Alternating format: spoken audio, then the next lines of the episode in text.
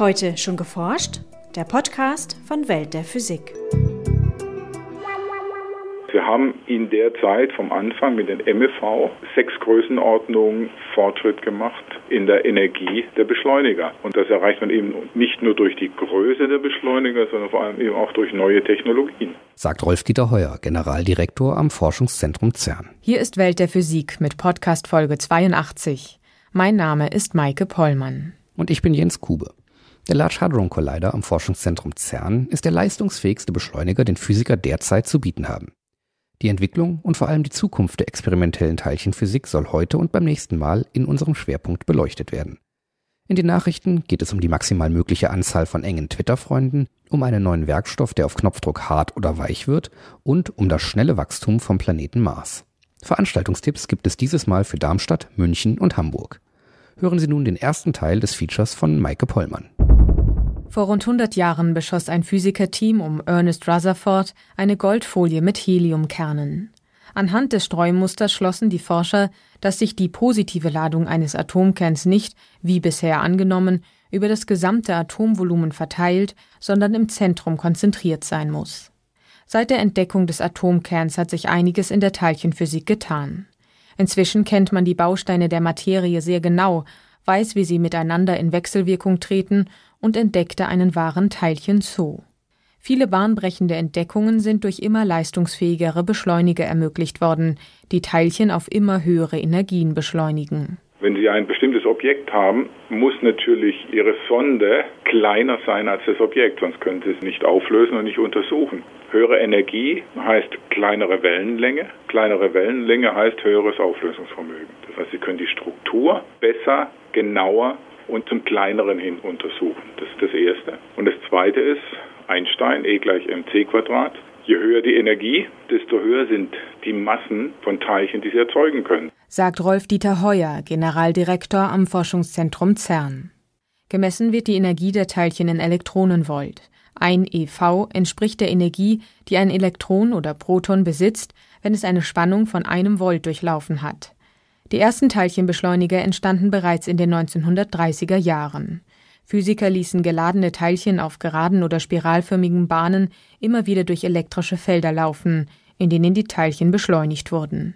Die Teilchenenergien lagen damals bei einigen Mega, also Millionen Elektronenvolt. In den 1950er Jahren entstanden die ersten großen Beschleunigerzentren wie das CERN oder DESI und die Beschleunigertechnik wurde zunehmend weiterentwickelt. Einen erheblichen Fortschritt machte die experimentelle Teilchenphysik in den 1960er Jahren. Statt die Teilchen wie einst Rutherford auf ein festes Ziel zu schießen, gelang es, Teilchenstrahlen frontal miteinander kollidieren zu lassen. Auf diese Weise addiert sich die Energie der gegenläufigen Partikel. Man hat angefangen mit einigen MEV, heute ist man bei einigen TEV, nach MEV kommen GeV, Gigaelektronenvolt, das ist ein Faktor 1000 mehr und TeV ist dann nochmal ein Faktor 1000 über den GeV. Das heißt, wir haben in der Zeit vom Anfang mit den MEV sechs Größenordnungen Fortschritt gemacht in der Energie der Beschleuniger. Wir haben das Standardmodell der Teilchenphysik experimentell soweit bestätigt. Wir haben es quasi entdeckt in diesen 40, 50 Jahren. Das ist ein fantastischer Fortschritt. Das Standardmodell der Teilchenphysik beschreibt die bekannten Elementarteilchen und deren Wechselwirkungen. In den vergangenen Jahrzehnten wurde es in Teilchenbeschleunigern geprüft und präzisiert. Der leistungsfähigste Teilchenbeschleuniger ist derzeit der Large Hadron Collider, kurz LHC, am Forschungszentrum CERN. Seit März 2010 prallen Protonen darin mit 7 Teraelektronenvolt aufeinander. In zwei Jahren soll dann die Maximalenergie von 14 TeV erreicht werden. Mit dem LHC erhofft man sich, eine Reihe spannender Fragen beantworten zu können. So ist zum Beispiel immer noch unklar, wie Elementarteilchen eigentlich zu ihrer Masse kommen. Unter Verdacht steht das sogenannte Higgs-Teilchen, das bislang allerdings nur in der Theorie existiert.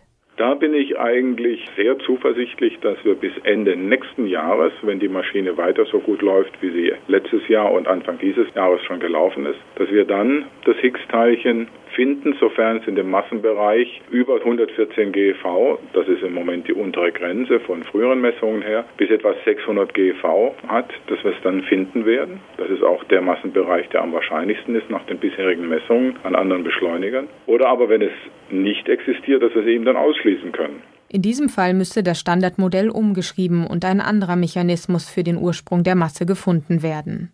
Auf der Fahndungsliste der Physiker stehen außerdem die Bestandteile der rätselhaften dunklen Materie, die immerhin 80 Prozent der gesamten Materie im Weltall ausmachen soll und bisher nicht im Standardmodell auftaucht. Tatsächlich beschreibt das Modell bislang nur rund 5 Prozent des sichtbaren Universums. Die restlichen 95 Prozent setzen sich heutigen Theorien zufolge aus bisher unbekannter dunkler Energie und eben dunkler Materie zusammen. Der LHC wird bei der Suche nach Antworten auf diese und andere offene Fragen der Teilchenphysik wohl noch lange Zeit eine zentrale Rolle spielen. Wir haben mehrere Möglichkeiten, bei den höchsten Energien im Studium des Mikrokosmos und des Makrokosmos, also des frühen Universums, weiter zu forschen. Das ist einerseits die Kollisionsrate am LHC zu vergrößern. Da haben wir Pläne, das im nächsten Jahrzehnt zu machen. Das heißt, wir haben Pläne, den LHC, so wie er jetzt ist, in einer etwas aufgepeppten äh, Version dann für die nächsten 20 Jahre am Laufen zu halten, also 20 Jahre Daten zu nehmen. Ein weiterer Ansatz, um die Energie der Teilchen zu steigern, könnte die Entwicklung neuer Magnete für den LHC-Tunnel sein. Durch ihren Einsatz ließe sich die Schwerpunktsenergie des Ringbeschleunigers womöglich mehr als verdoppeln. Aber auch andere Beschleunigertypen könnten nach der Ära des LHC zum Einsatz kommen, etwa ein Linearbeschleuniger, in dem Elektronen und ihre Antiteilchen, die Positronen, noch energiereicher als je zuvor aufeinander jagen. Denkbar wäre auch, Elektronen oder Positronen aus einem Ring- oder Linearbeschleuniger auf Protonen, zum Beispiel solche im LHC, zu schießen. Diese Komplementarität erlaubt einem, die gleichen Fragestellungen, aber aus unterschiedlichen Blickwinkeln anzuschauen. Und die ganze Kenntnis, die wir über das Standardmodell heute haben, beruht darauf, dass sie eben diese verschiedenen Typen von Beschleunigern hatten die auf diese Weise das Gesamtbild der Teilchenphysik erst ermöglicht haben, so wie es heute dasteht. Hätten sie einen dieser Typen von, von Beschleunigern aus der Kette rausgelassen, hätten wir nicht dasselbe Wissen, wie wir heute haben. Welches Konzept schließlich im Teilchenbeschleuniger der Zukunft umgesetzt wird, hängt maßgeblich von den Ergebnissen ab, die der LHC liefert. Würden Physiker beispielsweise entdecken, dass jedes bekannte Teilchen ein sogenanntes supersymmetrisches Partnerteilchen besitzt, ließen sich die Anforderungen an einen zukünftigen Beschleuniger schon genauer absehen den Experimente am LHC Supersymmetrie entdecken, dann wäre das äh, meiner Ansicht nach relativ klar, dass man dann, um das Spektrum der Supersymmetrie zu untersuchen, um diese völlig neue, in Anführungsstrichen, Welt zu untersuchen, dass man dann äh, zusätzlich noch einen E-Plus-Minus-Beschleuniger braucht. Wenn der LHC Hinweise auf eine Substruktur von Quarks ergibt zum Beispiel, dann könnte es sehr viel besser sein, dass man dann einen Elektron-Proton-Collider bei höherer Energie baut. Das hängt jetzt ganz davon ab, welche Ergebnisse der LHC zeigt. Aber wir müssen vorbereitet sein eben für alle diese Optionen und deswegen gibt es eben weltweit Forschung und Entwicklungsarbeiten für diese drei Typen von Beschleuniger. Egal welche Art von Beschleuniger letztlich das Rennen machen wird, eines müssen alle leisten. Die Teilchen auf noch höhere Energien beschleunigen als das jeweilige Vorgängermodell. Möglich wird das nicht zwingend durch immer größere Beschleuniger, sondern vor allem durch immer ausgefeiltere Technik. Wir werden sicherlich nicht zu den höchsten Energien vorstoßen können, die das Universum in seinen Teilchenstößen zur Verfügung hat. Aber wir kommen sicherlich noch weiter eben durch die Entwicklung neuer Technologien, sei es jetzt Laser- oder Plasmabeschleunigung. Dort hat man schon auf kleinen Strecken sehr viel höhere Beschleunigungswerte erreicht, als wir heute haben. Nur, das muss sich dann umsetzen in ein großes Instrument und das dauert immer recht lange. Das hat eine große Vorlaufzeit. Aber die Entwicklungsarbeiten gehen voran voran und ich wage heute nicht zu sagen, wo die Grenze liegt. Bereits heute ist es mit Plasmabeschleunigern möglich, Elektronen nach nur wenigen Zentimetern auf Energien von über einem Gigaelektronenvolt zu bringen. Mit konventioneller Technik bedarf es dafür tausendfach längerer Beschleunigungsstrecken. Das Prinzip funktioniert also, doch bevor Plasmabeschleuniger die experimentelle Teilchenphysik revolutionieren, ist noch eine Menge Forschungsarbeit zu leisten. Mit welchen Problemen die Entwickler noch kämpfen und wo die ersten kompakten Beschleuniger zum Einsatz kommen könnten, erfahren Sie in unserem nächsten Podcast. Soziale Netze wie der Microblogging-Dienst Twitter machen es möglich, mit anderen Nutzern auf der ganzen Welt in Kontakt zu treten. Doch die Zahl der intensiven, regelmäßigen Verbindungen ist offenbar auf 100 bis 200 begrenzt, genauso wie die Anzahl möglicher Bekanntschaften im realen Leben. Zu diesem Schluss kommen Forscher, die Konversationen von drei Millionen Twitter-Nutzern in einem Zeitraum von vier Jahren analysierten. Ihr Rechenmodell bestätigt die Annahme, dass sowohl die zeitlichen Ressourcen als auch die Aufnahmefähigkeit unseres Gehirns bestimmen, wie viele Kontakte wir pflegen können. Die Forscher verfolgten insgesamt über 300 Millionen Tweets, also Kurznachrichten, mit denen sich die Nutzer untereinander austauschten. Längere Konversationen gewichteten sie in ihrem Modell stärker als gelegentliche Antworten. Damit filterten sie heraus, mit wie vielen Menschen aus seiner Kontaktliste ein Nutzer tatsächlich intensiv kommuniziert. Erfahrungsgemäß steigt die Anzahl der Kontakte und Tweets bei neu angemeldeten Nutzern zunächst deutlich an. Die Forscher wollten nun herausfinden, ob nach einer gewissen Zeit ein Maximum erreicht ist. Tatsächlich ermittelten sie eine begrenzte Zahl von engeren Kontakten, die in etwa mit der Dunbar-Zahl übereinstimmt. Diese geht auf den britischen Anthropologen Robert Dunbar zurück, der damit angab, wie viele soziale Kontakte eine Person unterhalten kann. Laut Dunbar würde ein Umfeld mit deutlich mehr als 150 Mitgliedern die Kapazität unseres Neokortex übersteigen, einem Teil des Gehirns, der für die Aufmerksamkeit und Sprache verantwortlich ist. Der Planet Mars hatte bereits nach zwei bis vier Millionen Jahren seine endgültige Größe erreicht.